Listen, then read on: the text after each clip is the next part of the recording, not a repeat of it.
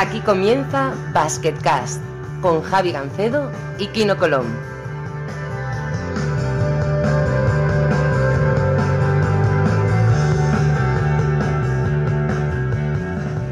Hola a todos y bienvenidos a Basketcast. Eh, por fin hemos vuelto. Soy Javi Gancedo. Eh, estamos aquí como siempre con Kino Colón. Kino, ¿qué tal? ¿Qué tal? ¿Cómo estamos? Eh, tenemos un cachondeo bastante grande con un par de fotos que ha habido hoy, que he conseguido un par de fotos antiguas muy reveladoras, que son una de, tu padre jugando, creo, contra el equipo de Jordi Bertomeu. no sé, era la Salle contra no sé qué equipo sería el de tu padre, pero, pero ha sido gracioso. Mi padre juega en Córdoba.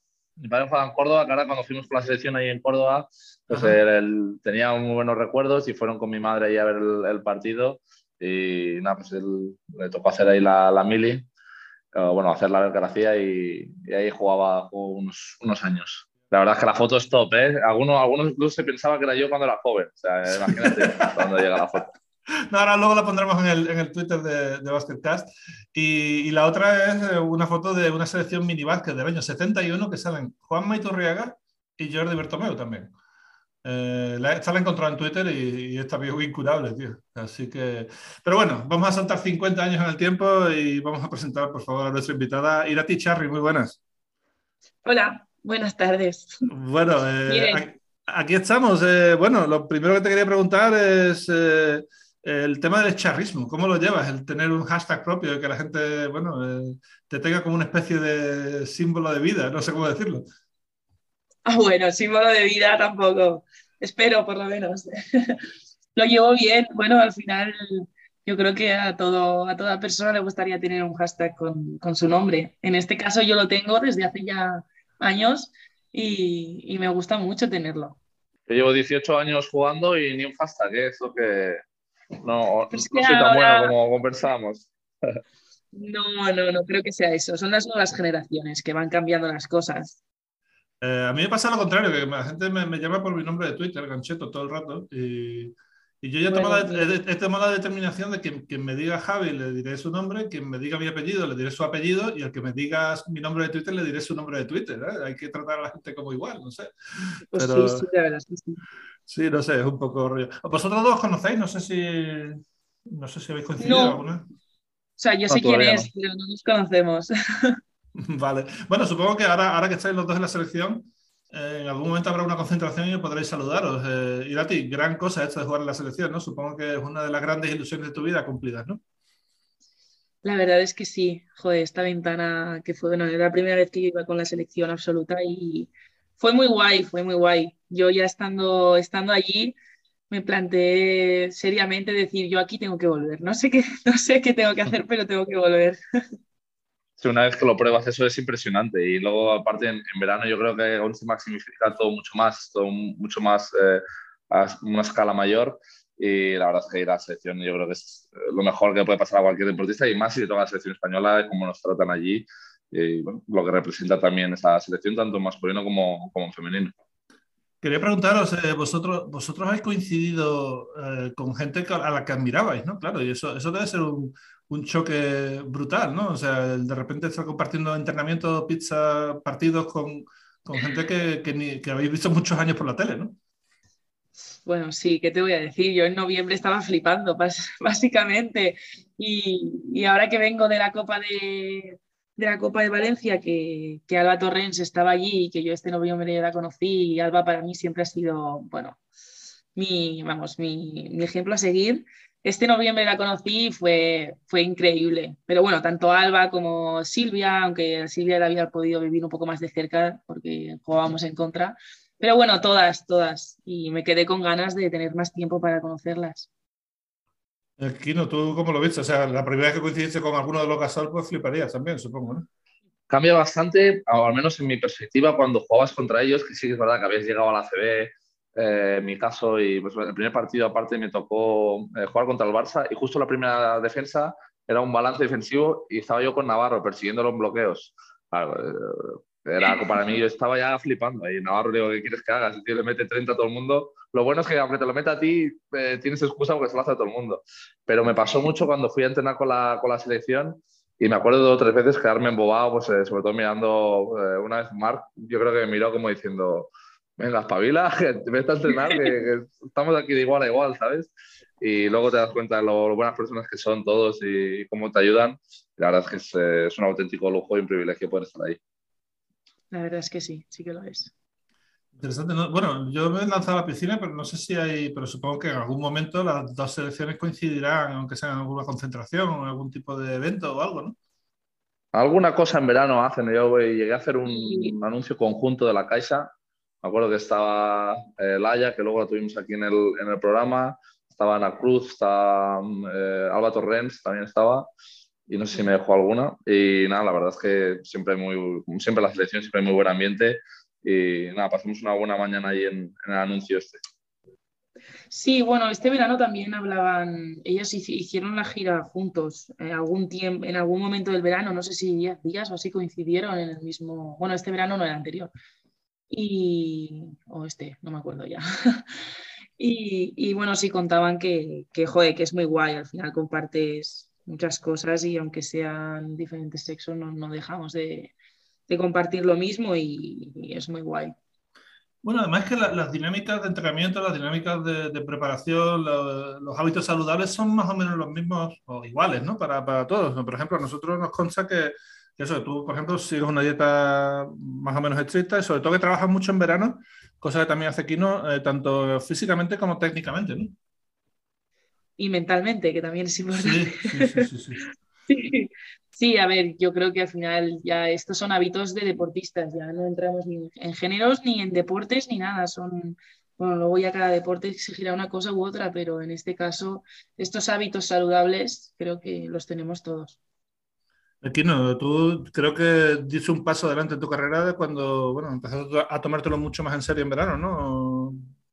Sobre todo ahí, yo creo que eh, no me di cuenta, sobre todo al principio, cuando era muy joven, al final de todo se aprende y me acuerdo que un año llegué con, con Luis Gil y él me conocía mucho y era mi primer verano que no tenía selección en muchos años.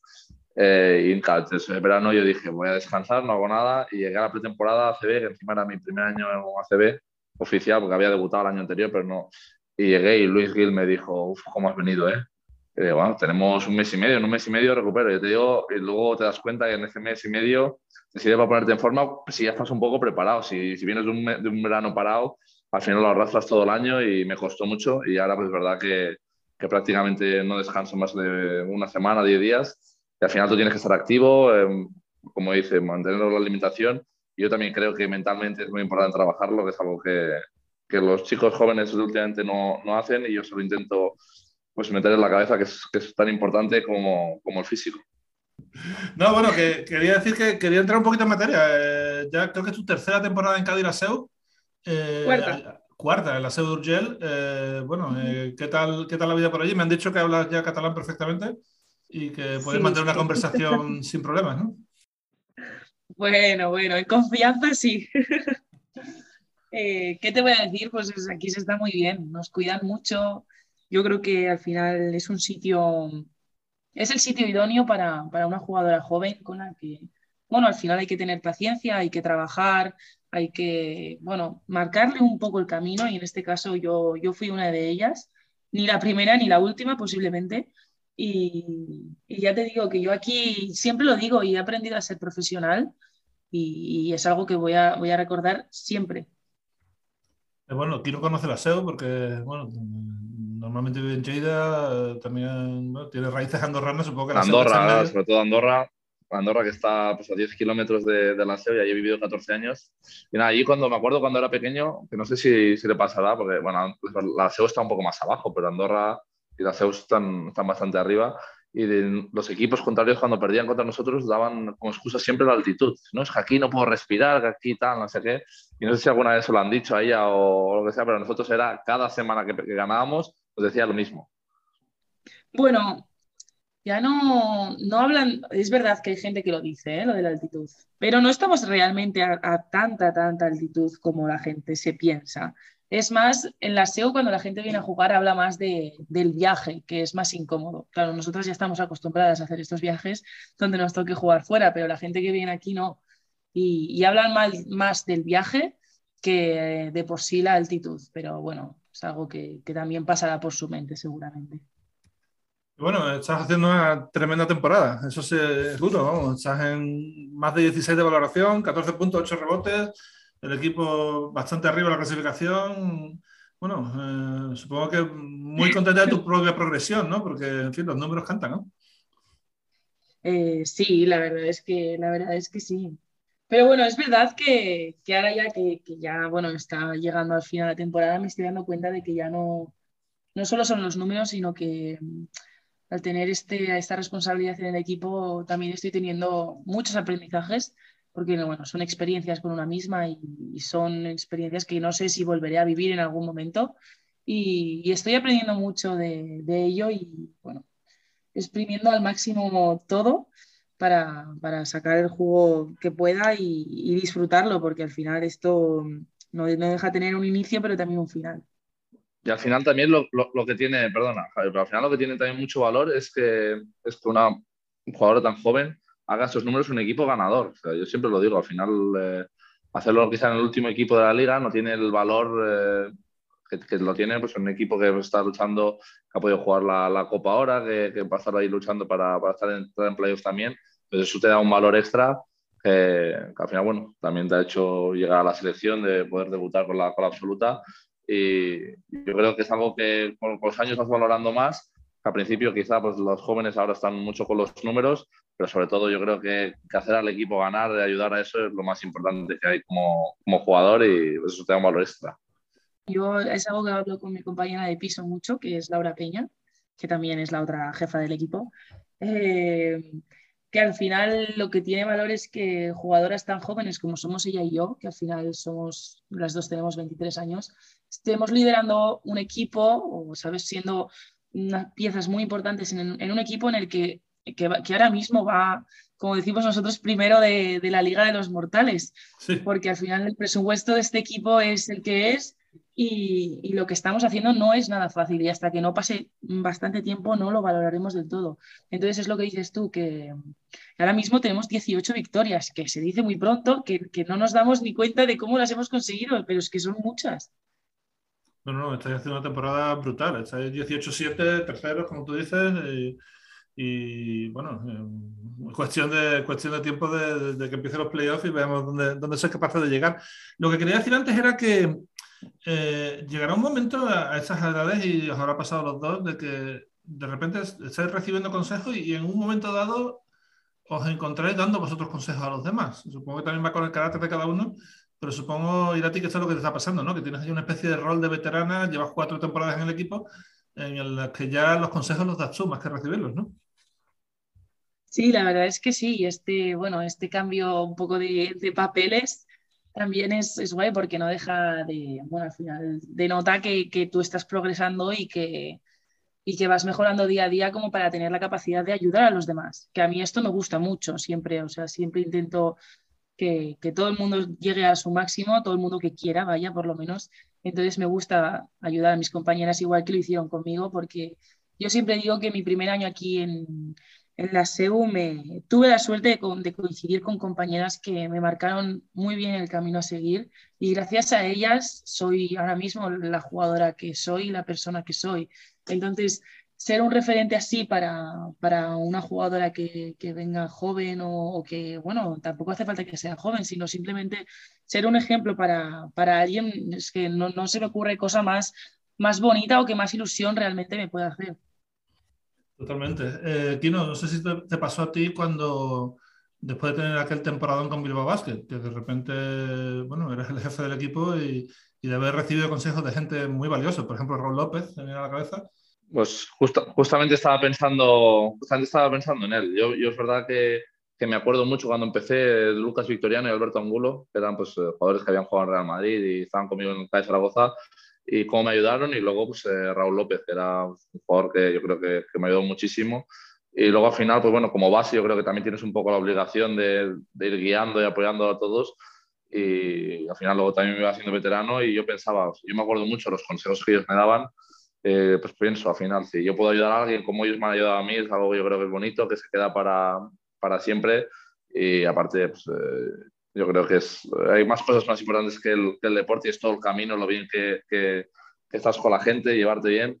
Y bueno, pues, eh, yo creo que es una parte muy importante del juego que en España se le da mucha importancia y me he dado cuenta que cuando, cuando marchas fuera es bastante más egoísta el, el, término en, en, cuanto a, lo, a ser equipo, pues, eh, hacer cosas juntos, que lo, que lo importante sea ganar y no lo individual. Y en España yo creo que esa cultura la tenemos eh, muy buena y creo que es una de las razones por las cuales va bien siempre las, las selecciones y los equipos españoles cuando van a jugar a Europa.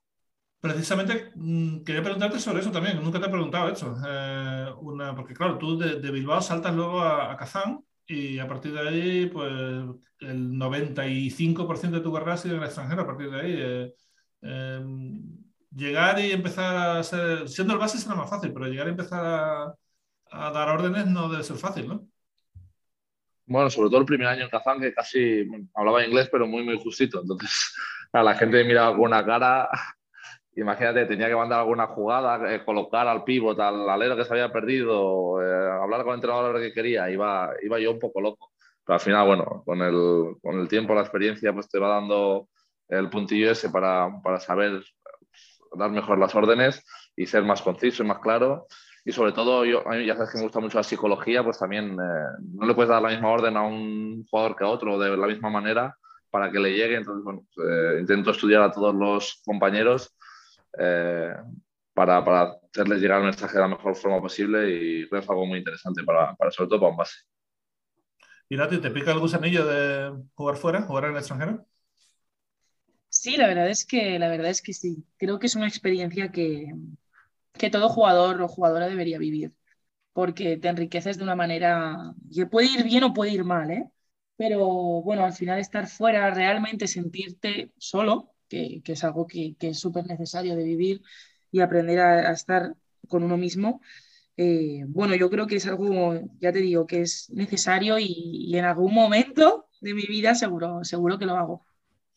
Parece que es más fácil en el baloncesto femenino, eh, quizá porque hay menos diferencia de salarios y también porque como que hay menos, digamos que el jugador español, no es el caso de aquí, obviamente, pero sí que eh, la gente está un poquito más acomodada, como que, no sé, hay muchas más jugadoras femeninas, o sea, muchas más jugadoras que jugadores que van a jugar al extranjero, quizás sea por eso, ¿no?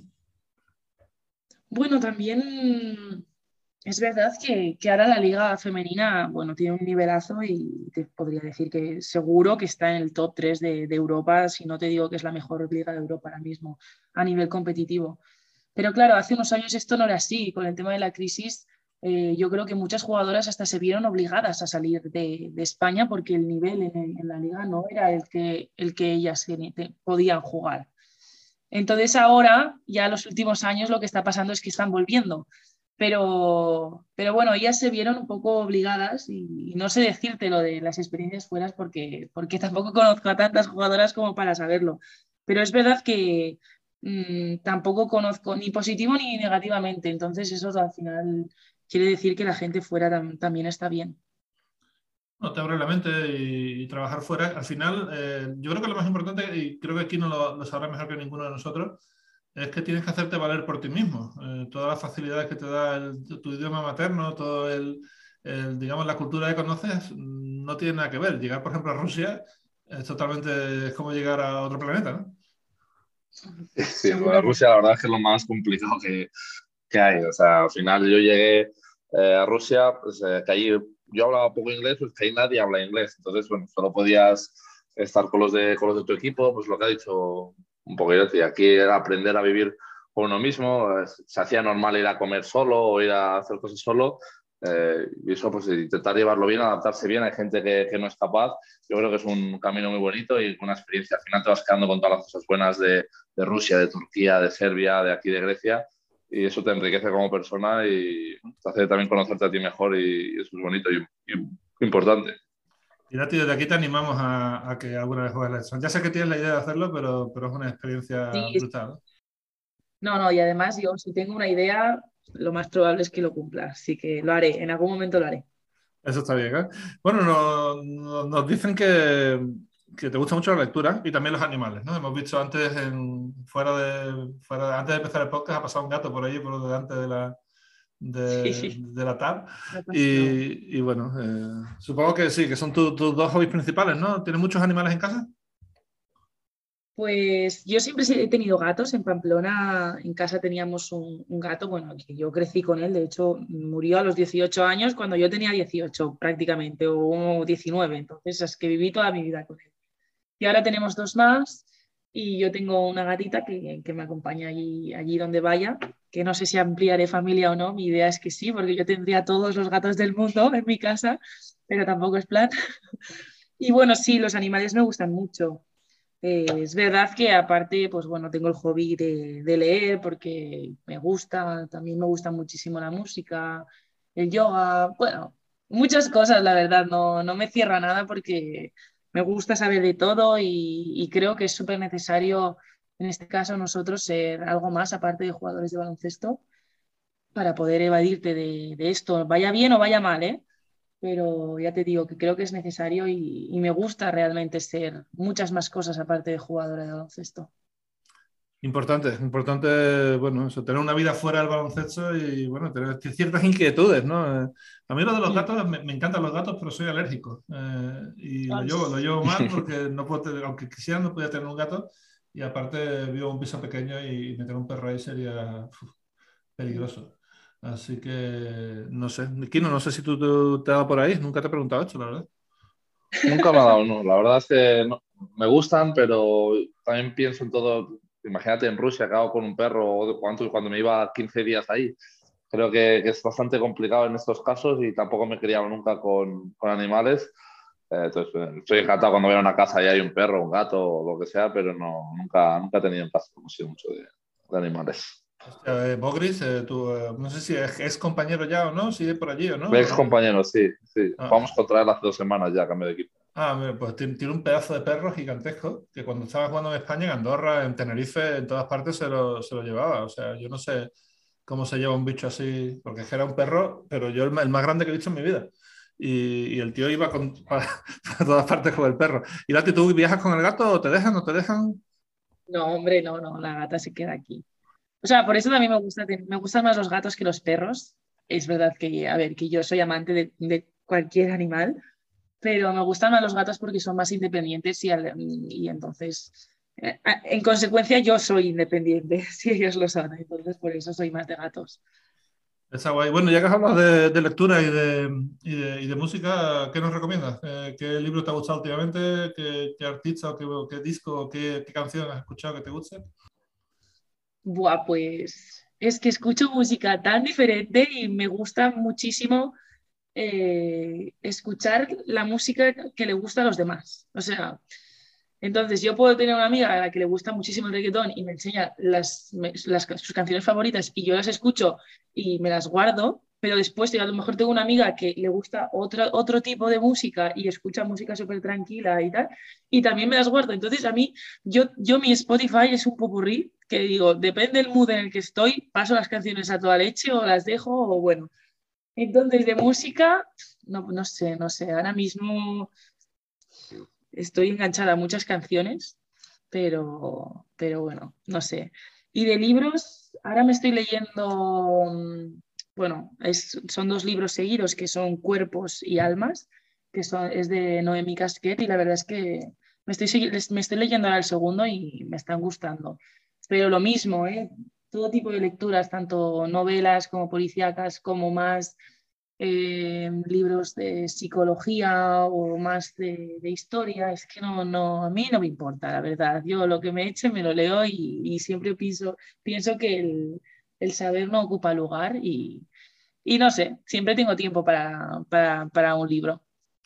Ahora que hemos hablado de reggaetón, eh, Kino, te tengo que preguntar por eso. El otro día me llegó una, una historia de Instagram Siempre de acabo de reggaetón, acabo siendo... Claro, no, pero oye, no, no, no, que, que, esta vez, voy, voy, bien, coño. A mí me gusta el reggaetón. Ozuna me gusta, ¿qué queréis que diga? No, pero te iba, a preguntar por, te iba a preguntar por la historia esa de Maluma, que salió con una camiseta de la EK de baloncesto de la, de la Champions League, pero ¿cómo, cómo, llega, ¿cómo llega esa camiseta ese tío? ¿Y cómo el camino me ha regalado una, cabrón? La tengo aquí, la tengo aquí guardada para ti. Ah, bien, bien, Ahora la sorpresa, pero ya lo he dicho aquí en directo. Eh, pues nada, yo creo que es, que es colombiano, Maluma, si no me equivoco. No estoy 100% seguro, pero creo que sí. Entonces, nosotros en el equipo tenemos un chico colombiano, se llama Angola, y teníamos entradas para ir eh, juntos Lo que pasa es que el día justo cambiaron el, nuestro partido y yo no pude ir porque jugamos al día siguiente. Entonces fue a verlo y conocí al batería del, de Maluma y le regaló la camiseta. Entonces, eh, bueno, parecía que no se iba a poner nada y de repente colgó una historia y entonces el AEG empezó a ser trending topic mundial. Entonces aquí estaban encantados, estaban promocionando el, el tweet este que ha hecho la historia por todos lados. Ah, muy bien. Está guay. Yo no me había enterado. Eh, Spotify, Spotify es un vicio, tío. Yo era muy anti-Spotify hace un, tres o cuatro años, pero ahora estoy enganchadísimo. O sea, Es sí, una pasada. sigo comprando discos, sigo comprando CDs y todo, pero, pero, pero es que Spotify es- tiene una cosa que es que puedes coger a cualquier usuario y hace una lista combinada de las últimas canciones que está escuchando esa persona.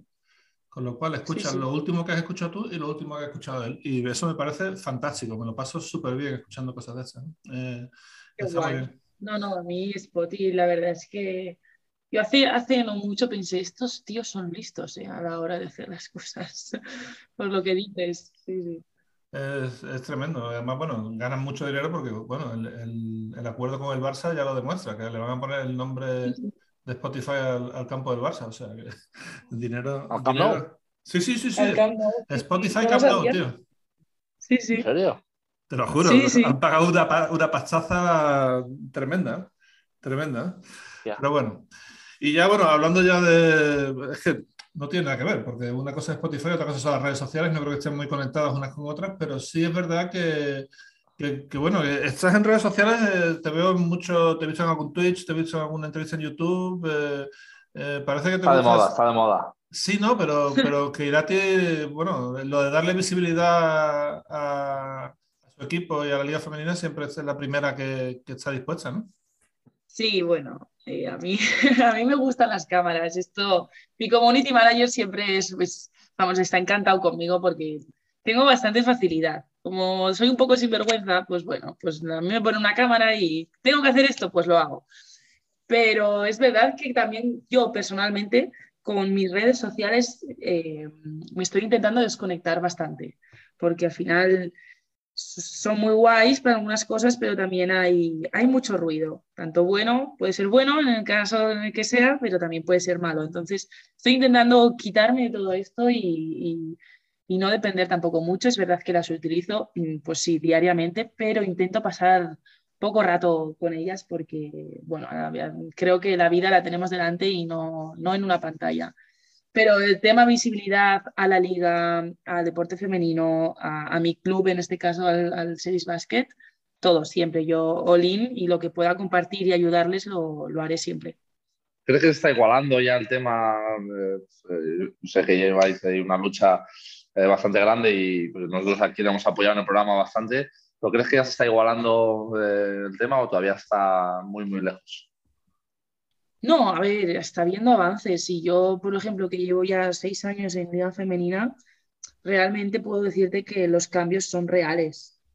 Y yo creo que las chicas, por ejemplo, de la selección también pueden decírtelo. Yo, yo acabo de llegar a la selección y, y ellas mismas eh, en, esta, en esta concentración me decían, joder, es que ahora las cosas son muy diferentes. Entonces, bueno, yo creo que el cambio está llegando, que aún queda, sí, pero bueno, al final esto va a ser, o sea, al final no deja de ser una, una, carrera a larga distancia en la que tenemos que ir poquito a poco, año a año y casi te diría temporada a temporada.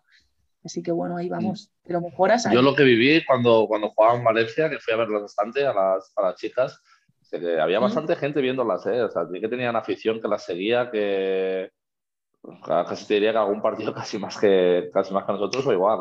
Sí, Entonces, sí, sí, eh, lo que yo ahí he vivido es bastante, bastante bueno. Y yo, por ejemplo, que, que, el fin de semana pasado tuvimos la Copa de la Reina en Valencia, hostia, fue una pasada, había un montón de gente y esto es súper guay. O sea, al final esto es así, poco a poco. Bueno, eh, de hecho, yo creo que una de las mejores noticias para el baloncesto femenino ha sido la apuesta de Valencia Basket, eh, meterse y además de la forma que se ha metido, porque no ha creado una cuenta aparte de redes sociales para, para el club femenino, sino que lo hace todo al 50% eh, en todas las redes sociales. Y esto creo que también es un paso adelante interesante, tanto para la liga, para tener a Valencia, para tener a un, una institución como Valencia Basket ahí involucrada y con el trato que le dan al producto. Sí, sí, está claro. Al final, poco a poco, yo creo que clubes como en este caso Valencia van marcando el camino y, yo creo que, a esto se van a ir uniendo. Pues mira, por ejemplo, ahora el Barça han subido a Liga Femenina, han conseguido el ascenso. Eh, hay muchos, muchos equipos masculinos que están sacando sección, sección femenina porque, bueno, ven que poco a poco a lo mejor por aquí también es algo importante y, creo que, bueno, vamos haciendo, abriendo un hueco en el que, bueno, creo que hay muchas cosas a hacer y, ya te digo que este tipo de clubes e iniciativas marcan un poco el camino a seguir y, es súper necesario. Yo creo que alguna vez, esto igual tardaremos muchos años en verlo, pero igual que ha habido clubes de baloncesto que han comprado clubes de fútbol, como el Vasconia pasó con el Alavés, algún día veremos un club femenino comprando uno masculino. Y ese día. Ojalá, ojalá, ojalá llegue pronto, ¿no? Porque sería una buena señal de que hay un club tan potente como para absorber a otro, ¿no? Ojalá. Y Dati, eh, una de las cosas que nos han dicho de ti y hemos podido comprobar, sobre todo últimamente, que es cuando más has estado siguiendo tus partidos, es que parece que estás contenta siempre, tienes mucha positividad. Supongo que, que, en estos tiempos que corren, sobre todo, eh, la positividad es importante y, plasmarla encima de, de, una pista de baloncesto, pues tiene que ser contagioso un poquito, ¿no? Bueno, al final el, ser positivo creo que afecta muchísimo a tu, al día a día y a, la, personalidad que decides tener o a la persona que decides ser. Entonces, cómo afrontes un día o cómo afrontes un error, eh, en este caso, mm, es muy importante y yo a mis compañeras siempre les digo que, que el, tener la mentalidad positiva eh, en cuanto, incluso cuando te equivocas, es que significa que estás más cerca de, de hacerlo bien y, que al final el disfrutar juntas, yo esto se lo digo mucho a mis compañeras, de hecho en la Copa de la Reina y en este final de tramo de temporada les digo, vamos a disfrutar juntas, porque yo me he dado cuenta de que disfrutando las cosas, o sea, es que es como es una rueda, que si tú estás disfrutando realmente, las cosas te van de cara y, y la buena vibra eh, atrae buenas cosas. Y esto yo me estoy dando cuenta ahora que, llevo, bueno, llevo un tiempo en el que es verdad que las cosas me van muy bien, pero piensas, ¿te van bien y por eso estás contenta o te están yendo bien porque realmente estás, bueno, te encuentras bien contigo misma, eh, aceptas el proceso y, y, sabes y tienes, estás teniendo la paciencia suficiente como para saber que las cosas bueno, cuestan su tiempo y, van a llegar, pero teniendo esta, esta mentalidad positiva que, poco a poco, ¿sabes? Entonces, bueno, creo que, ya te digo que en estos, hoy en día el ser positivo dice mucho de uno mismo y, es súper necesario. Y, bueno, eh, supongo que en tu caso la positividad ayuda en el sentido de que, bueno, para ti tiene que ser un refuerzo de confianza muy grande el jugar bien y jugar con la selección. O sea, no solamente eh, en, la SEU estás doblando tus números prácticamente que el año pasado. Eh, aparte, te has demostrado a ti misma que, puedes competir también en selecciones nacionales y que lo, lógico será que estés muchos años en la selección nacional. Eso para ti tiene que ser un refuerzo en la confianza tremendo, ¿no? Sí, la verdad es que, bueno, ya, ya la misma convocatoria en noviembre para mí fue un chute muy grande y una alegría muy grande también. Pero claro, te entra el miedo de decir, a ver, yo voy a ir allí y ¿qué va a pasar? Al final ellas se conocen, ellas llevan muchos años a un nivel muy alto. ¿Cómo te vas a encontrar, Irati? Y era algo que, que a mí me pasaba por la cabeza, pero recuerdo pensar, y hoy en día también lo sigo pensando, que una vez finalizada esa semana yo estaba muy contenta porque mi sensación, ya no hablando de números en los partidos, sino mis sensaciones en los entrenos y en los partidos también, lógicamente, eh, fueron muy positivas. yo no me sentí novata, es verdad, en algunas cosas sí, pero, pero bueno, no en nada serio de decir, ostras, estoy perdida. No, no, realmente me encontré cómoda y, eso para mí fue muy importante de decir, ostras, y esto, esto ya eh, son palabras mayores de decir, no te has sentido, no te has sentido tan inferior a ellas y, y, te has visto capaz de jugar con ellas. Y realmente creo que, que bueno, ya se vio en el partido, pero espero que mis compañeros estuvieran de acuerdo conmigo con que, bueno, yo realmente me, sentí una más, como una más del equipo, no, no la novata que acaba de llegar. Y no, eh, eso, no sé, es un poco eh, lo del huevo y la gallina, pero eh, ¿ser más positivo y por eso se juega mejor? O porque la pelotita entra ser más positivo también? Yo soy de la mentalidad de que como eres más positivo, yo creo que las cosas empiezan a, ir mejor. Al final, tú las cosas malas las aceptas de una manera eh, más positiva, va la redundancia, eh, y, las cosas buenas pues, son un chute mucho más, eh, más grande, pero al final es una rueda que tú vas atrayendo, eh, te rodeas también de personas que son positivas o las vas haciendo que, que vayan siendo más positivas. Y al final, yo lo expliqué en alguna entrevista, cuando tú vas a la primera vez que fui a la selección, ellos son tan optimistas con, con ellos mismos, con, con lo que van a conseguir, con cómo va a ir el campeonato y tal, que al final te lo meten en tu cerebro y no te entra la posibilidad de que vaya a haber un fracaso. Luego, si lo hay, pues imagino que lo saben aceptar y se puede canalizar bien. Pero ellos van tan confiados en, que van a ganar, en que van a hacerlo bien, al final las cosas, pues por, por norma, salen, salen bien. Yo creo que, tener una mentalidad positiva es, es clave. Y, yo sabes que he estudiado psicología y que todo el tema este me encanta y creo que, que el psicólogo es una figura que se tendría que poner los equipos eh, de manera obligatoria porque eh, un jugador con buena confianza, yo creo que 60 o 70% mejor que un jugador que se piensa que no puede meter una o que hace todo mal. Y creo que es tan importante como un peor físico, un fisio, un doctor eh, a ese nivel. Bueno, yo he empezado ya psicólogo, he empezado ya psicólogo este año, hace menos de un año, y, y puedo decir que me ha cambiado la vida. O sea, soy mucho más seguro de mí mismo y mucho mejor. Sí, sí, es una pasada. Yo yo es que, yo que voy al psicólogo y, y, realmente noto, bueno, pues la mejora que, yo he dado, lo bien que me siento conmigo misma, yo soy muy pesada con la gente que me conocía, lo sabe decir, que yo mando al psicólogo a todo el mundo. Porque creo que hay un tabú sobre este tema no entiendo. Y ya es como que ir al psicólogo, que no sabéis lo que os perdéis, que no sabéis lo que os perdéis, que no sabéis lo bien que vais a estar con vosotros mismos. Como claro, como, como nunca lo has tenido, no lo sabes, pero en el momento en el que lo tienes lo valoras de una manera que creo que hasta, ya te digo, que hasta que no, no lo vives y no te, bueno, no das el paso, porque yo entiendo que haya gente a la que le puede costar, pero hasta que no das el paso y lo vives en tu, en tu propia carne, no, no te das cuenta. El problema es que es eso, que es un tema tabú y parece que empiezas a alguien al psicólogo y tienes que estar mal o tienes que estar loco. Y no, al final, eh, tú vivir contigo mismo, tú al final tienes muchos pensamientos a lo largo del día. Pues imagínate si estos pensamientos son positivos todo el rato o si son negativos. Al final te vas hundiendo tú solo, no necesitas a nadie más que, que te hunda. Entonces, pues, tener una mente positiva, ver las cosas desde, otra perspectiva, ayuda muchísimo. Y yo eh, aún no entiendo cómo no, cómo no es más usual ver la, la figura de psicólogos en, en grandes clubs. Eh, es algo que no, no logro entender. No, yo igual, yo pienso igual. Afortunadamente, y, y, como tantas cosas en los últimos 25 años, está ya más socialmente aceptado, porque, porque en fin, es algo mm. que, yo, como hemos dicho todo, es muy importante. En fin, eh, terminamos con las preguntas que nos trae Gigantes del Básquet. Como siempre, eh, no tenemos muchas, pero son interesantes. Eh, tenemos cuatro preguntas, de hecho. Voy a buscar la primera. Del, voy a hacer las dos primeras que vienen desde la cuenta de Instagram Baloncesto Memes, la cual recomendamos absolutamente porque son muy sarcásticos y graciosos. La primera son las dos para ir a ti. La primera, ¿tuviste la posibilidad de jugar en la Liga Universitaria Estadounidense? Y de ser así, ¿qué te hizo decantarte por seguir aquí? Pues sí, sí, tuve la opción, tuve la opción. Pero no sé por qué siempre tuve claro que, que no quería irme allí. No lo sé. Ahora, eh, mira, justo esto de ayer estaba, estaba hablándolo con una compañera mía de equipo de este tema porque me preguntó lo mismo.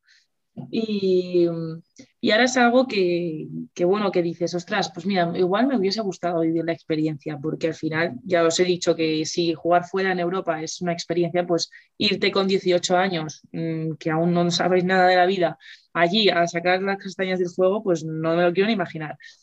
Pero bueno, yo tuve la suerte de, tener la oportunidad de jugar en un, de que un club aquí, bueno, cerca de casa, además en Vitoria, que fue Veraski, eh, preguntara por mí y, y, bueno, pues decidí decir, decir que no, en este caso, a la, al sueño de Estados Unidos, ¿no? Como mucha gente dice. Y, no me arrepiento, la verdad. tiene que ser una experiencia brutal. Eh, yo, por ejemplo, admiro mucho y algún día me gustaría tenerlo en el programa a Santi Aldama que ha seguido un, digamos, un camino muy poco convencional para un español para llegar a la NBA, que es eh, irse joven a, a una universidad y, ganarse el puesto en el draft, ¿no? Y bueno, mira, ahí está el tío y, lo he dicho, espero que algún día lo tengamos. La segunda pregunta de Baloncesto Memes es eh, si te sorprende la plata olímpica de Japón o ya sospechabas que este pasado verano se podía liar. pues no sé decirte, es que esto, hay veces, hay veranos que, que te esperas una, ¿sabes? Un, un, verano, o sea, un año de la leche y después a lo mejor te das un chasco, como puede ser al revés. Depende mucho de la dinámica del equipo, de los grupos, los cruces. Al final el baloncesto es así y puedes al final, muchas veces te juegas todo un partido y si ese día eh, no estás, pues, pues no estás y esto va así. Pero bueno, al final ellos, joder, son, son muy guays. Entonces, nunca, nunca puedes esperar nada de ellos negativo o positivo porque la pueden liar en cualquier momento por muy mal que los veas. Totalmente. Bueno, eh, yo el, mundial que, gana la selección con Kino en 2019, a ver, un partido. Estas, competiciones de selecciones, el problema es que tienes un partido clave que si lo pierdes te acercas mucho a las medallas y si, lo, y si no, pues te vas totalmente fuera, ¿no? Y en, nuestro caso, en, el caso de la selección española de baloncesto masculina, fue un partido con Serbia que claramente nos íbamos a perder por mínimo 25 puntos, ¿no? Todo el mundo pensaba así. Y de repente esa gente hicieron el partido perfecto y fue al revés. Creo que ganamos, ganamos nosotros por más de 20, ¿puede ser, Kino? No sé si más de 20, pero íbamos de 20 seguro. El Jokic desquiciado, expulsado, ellos tenían un equipazo aparte. ¿eh? Y sobre todo recuerdo, yo, yo, conozco muchos serbios y hago cachondeo, pero cuando íbamos al avión con ellos era como que hacen estos en el mismo avión que nosotros casi, ¿sabes? Como diciendo los otros dos o tres equipos. Ellos eh, tenían eh, en ese año, la, yo creo que, que luego muy subido, mucha confianza en ellos, en ellos mismos. un poco también el carácter serbio este que, que tienen. Y yo creo que ese día se les cayó el mundo y ya después de eso el primer cruce ya lo perdieron y a partir creo que también de 15 o 20 puntos. Sí, es, lo que hay. A veces, eh, ya lo he dicho, eh, las, los partidos de selecciones, hay un partido siempre que es el clave y si lo pierdes está fuera totalmente. Y yo creo que es lo que le pasó tanto a Serbia en el sentido negativo como, como a España en el positivo. Eh, Belén Carafel, que es mi mujer, por cierto. hola, Belén. Eh, me pregunta para Irati que por qué la liga femenina no tiene animadores eh, chicos con, con, shorts muy cortos eh, para compensar un poco lo que pasa en la liga masculina. Pues mira, no lo sé, pero es una buena propuesta, la verdad. no sé, no lo sé.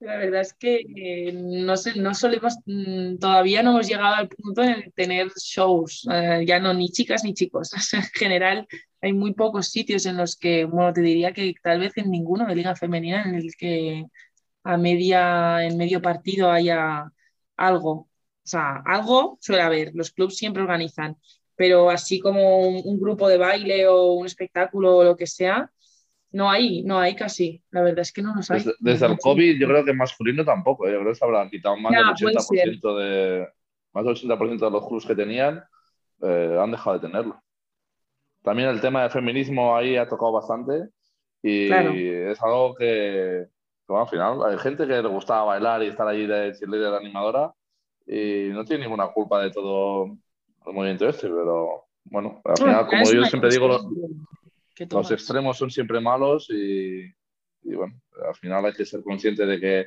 de que sí que hay que tener un mundo más igualado, pero con más igualdad, pero que hay, que hay trabajo, por ejemplo, este de cheerleader que era un trabajo de lo más normal del mundo y que hay mucha gente que se ha quedado sin, sin poder hacer lo que le gusta, que era bailar allí en medio de un partido con 10.000 personas mirándoles. No, no, estoy, estoy, de acuerdo. Al final es una decisión de, de, cada uno. Otra cosa ya es que estuvieran obligadas. Otra cosa es que si por lo que sea en un partido se quisiera llevar a un, a un, grupo masculino, se negaran, el club se negara porque no, eso ya es otro tema, pero si al final una persona... había bastantes chicos últimamente también con las, con las cheerleaders, eh, había visto bastantes chicos. Sí, sí, no, sí, suelen ser grupos mixtos, o sea... Sí, total. No sé, yo como, llamadme raro si queréis, pero a mí como aficionado lo que más me gusta ver un tipo muerto es que salgan los chavales pequeños a, a intentar meter una canasta, ¿eh? salga el típico equipo infantil y tal. Eso a mí me mola más que cualquier otra cosa, pero estaba por gusto. Y la última es para aquí, ¿no? Y supongo que también para mí.